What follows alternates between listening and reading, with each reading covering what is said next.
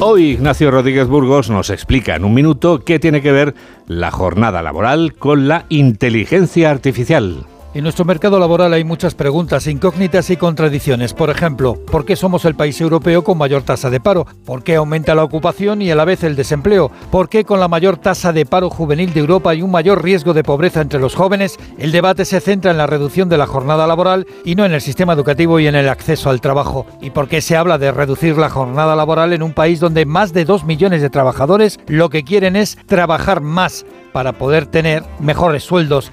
¿Se puede trabajar menos y a la vez producir más? Sí, sin duda, es posible. Ya se ha hecho en otras épocas, depende de la productividad.